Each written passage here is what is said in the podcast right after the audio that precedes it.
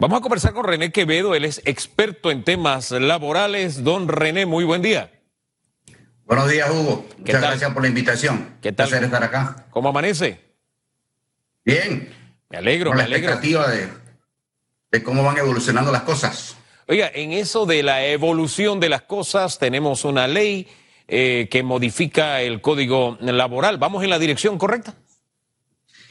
A ver, eh, sí, porque eh, la, eh, estos trabajadores suspendidos estaban en un limbo eh, jurídico. Eh, de- digamos, ese punto de vista, pues entonces se le da extensión eh, a la situación. Ahora, a, mí me, me preocupa toda la situación, ¿no? O sea, creo que estamos, si bien definitivamente que ese es un, un paso correcto para dar, digamos, cobertura jurídica, a mí me preocupa lo siguiente, ¿no? O sea, nosotros eh, ya llevamos cinco meses en cuarentena, llevamos tres meses desde que se abrió el bloque 3 prácticamente, ¿ok? Y hoy eh, tenemos 275 mil eh, contratos suspendidos y registrados en Mitradel, a lo cual hay que agregarle otros tantos que son contratos suspendidos y no registrados y que probablemente este, no vayan a ser reactivados, particularmente en pymes, ¿ok?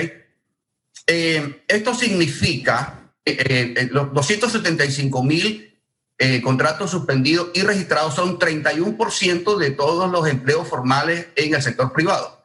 Si a eso agregamos los no, eh, los no registrados, prácticamente podemos decir con absoluta eh, eh, este, confianza que la mitad de los empleos formales del sector privado están eh, suspendidos o ya no existen.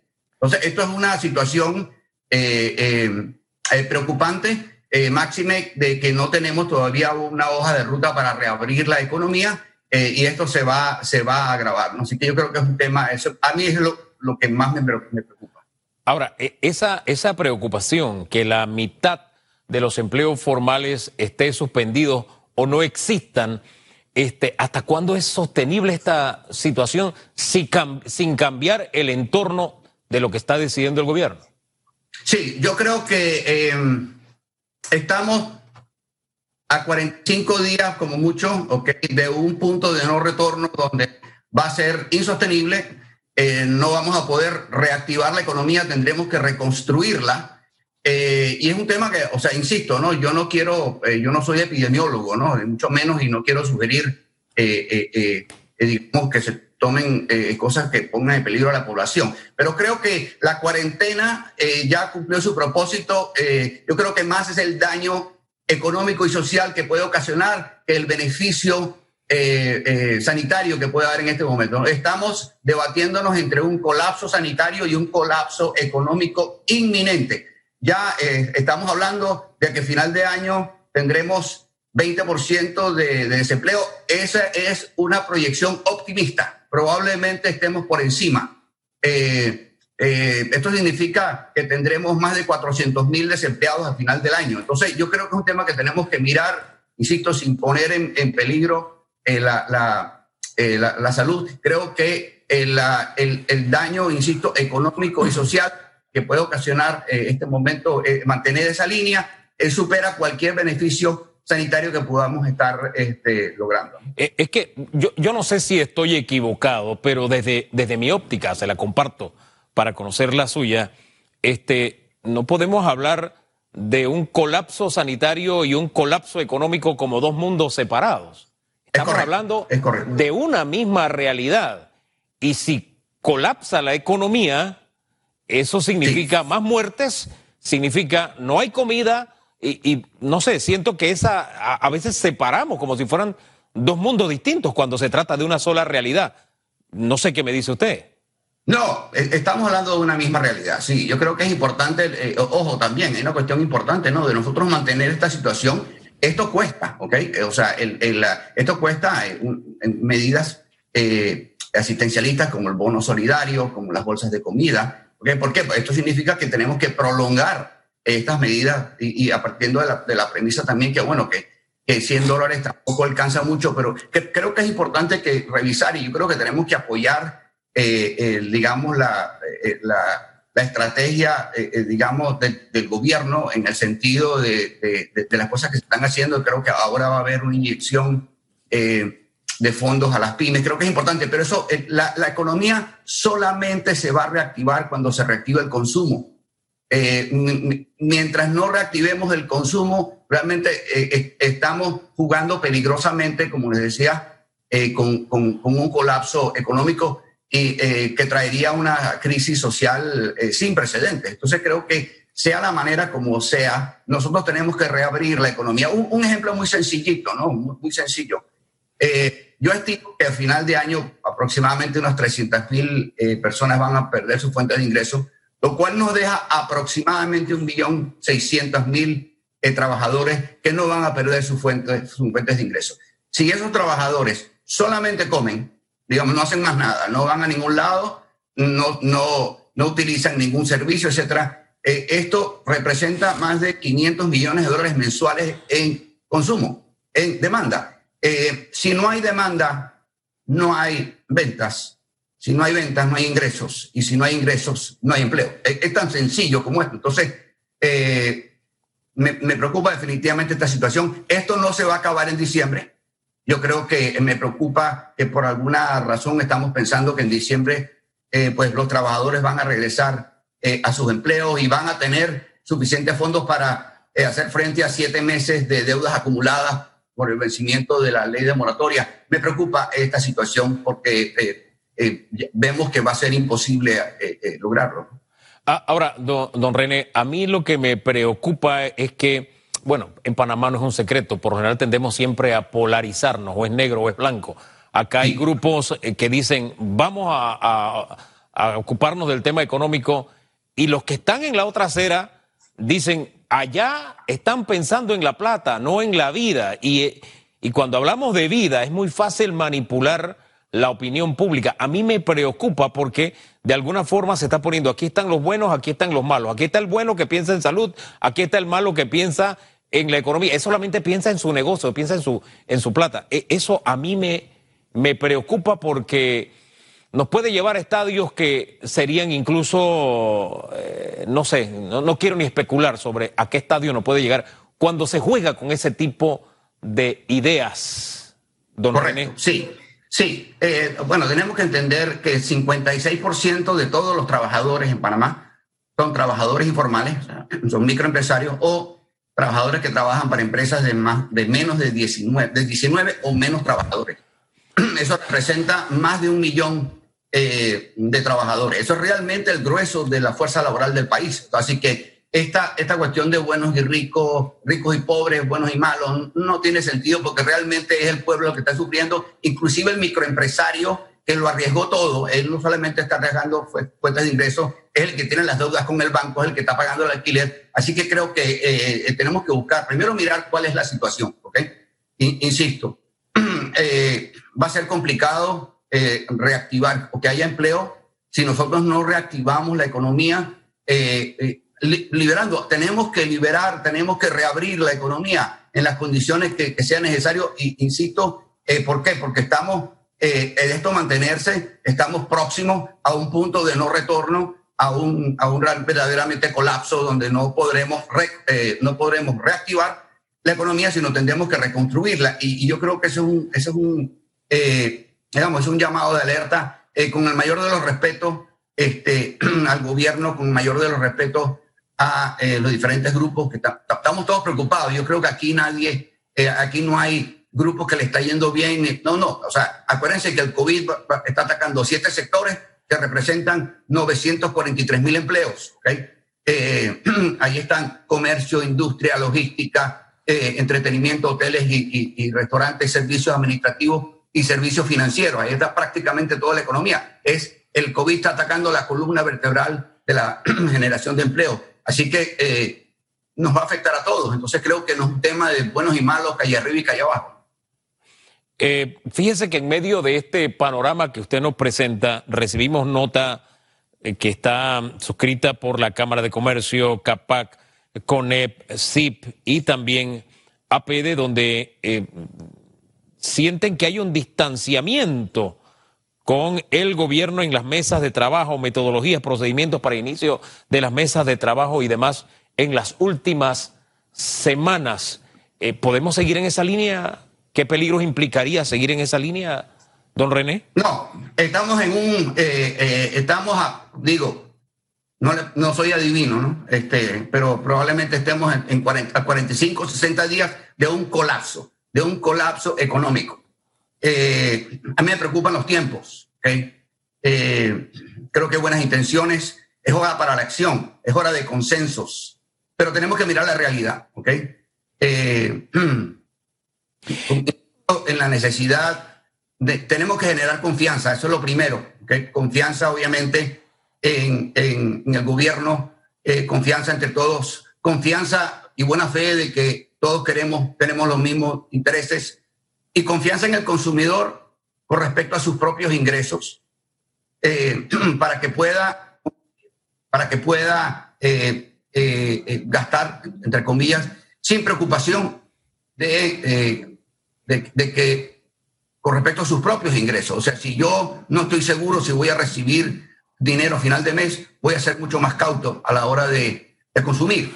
Entonces creo que entonces entramos en, el, en, en ese círculo vicioso de, eh, de la inestabilidad. El peor enemigo de la reactivación económica es la incertidumbre y tenemos que eh, eh, comenzar a bajar esa incertidumbre trazando un plan claro nos equivocaremos seguro, ¿ok? Pero vamos a hacerlo entre todos. De ahí que en la nota que estoy leyendo y a la que le hago alusión, don René, se está pidiendo que se revise la metodología actual y se establezca una metodología efectiva que incluya objetivos claros, cronograma de trabajo y proceso de tomas de decisión. ¿Está haciendo falta eso según el sector privado?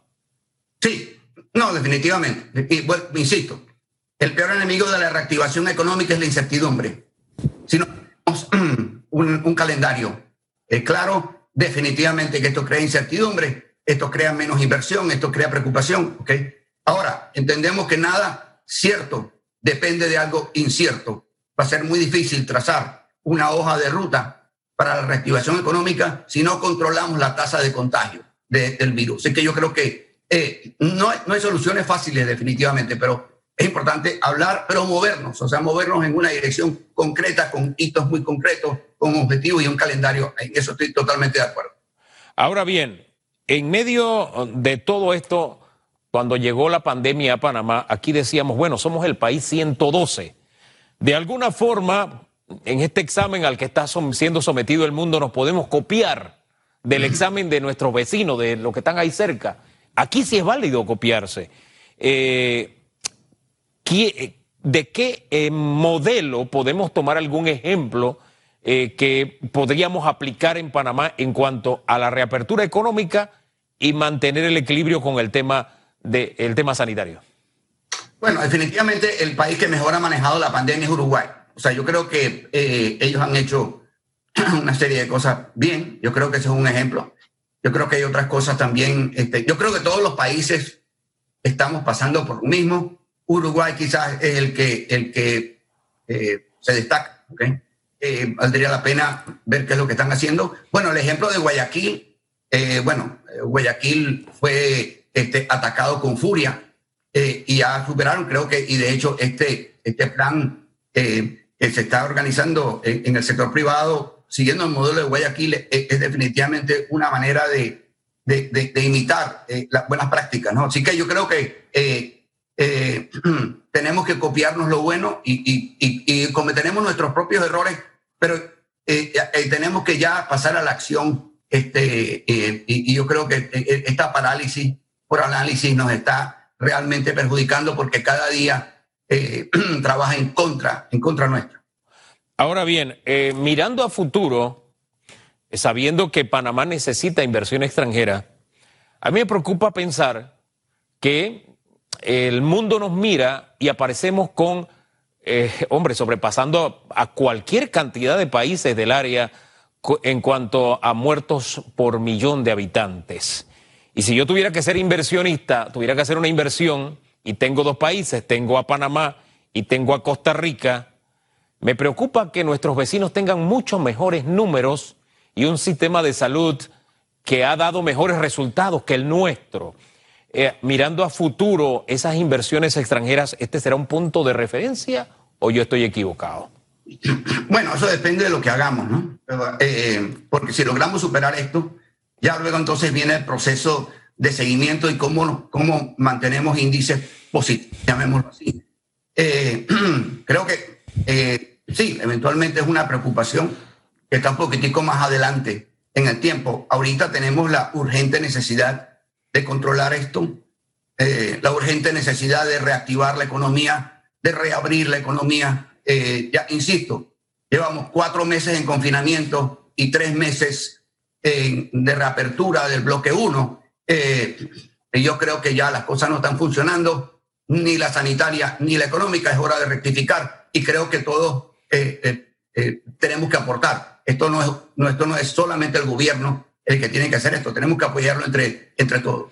Ahora, fíjese lo que usted dice, tenemos que apoyarnos entre todos, pero las preguntas incluso que le he hecho, dice, se les he planteado de, bueno, el sector empresarial dice esto, el gobierno dice esto, o sea, el punto de partida de mis preguntas tiene que ver con lo que piensan u opinan sectores. ¿Cómo lograr que todos hablemos el mismo idioma, señor Quevedo? Liderazgo. Necesitamos un liderazgo que nos una, no un liderazgo que nos divida. Dividir no solamente favorece al virus y asegura que, que la pandemia social será mucho peor que la pandemia sanitaria. Es bien sencillo. O sea, yo creo que en, en este momento no es hora para los discursos de reproches, es hora de los consensos el discurso divisionista, solamente asegura que el, el, el, virus va a arrasar con el empleo, va a arrasar, ¿ok?